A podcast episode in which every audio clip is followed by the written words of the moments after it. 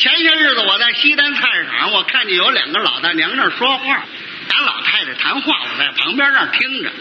哟，张姐，哦，李姐你好啊，咱们姐儿俩可老没见了，可不是吗？哎呀，您这也搬家了，我也短看望您。是啊，呃，您这孩们都工作了，可不是吗？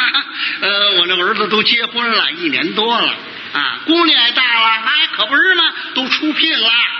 哦，您的儿媳妇跟您还合得来，挺好啊。我那儿媳妇啊，嗨，您还提呢，人倒是不错，呵 呵干活啊手底也挺利索。就是有一样，我我不怕您笑话，咱们姐儿俩过说这个，这儿也没什么外人。我跟您说，我那儿媳妇就有一点不好，怎么了？嗨，我这个儿妇啊，有点底漏。那要说什么叫底漏啊？就是由啊婆婆往娘家偷东西，这叫底漏。有点底漏呢，我儿子挣多少钱也不够他叨叨的。俗话说得好，家贼难防。您说我这不该着不省心吗？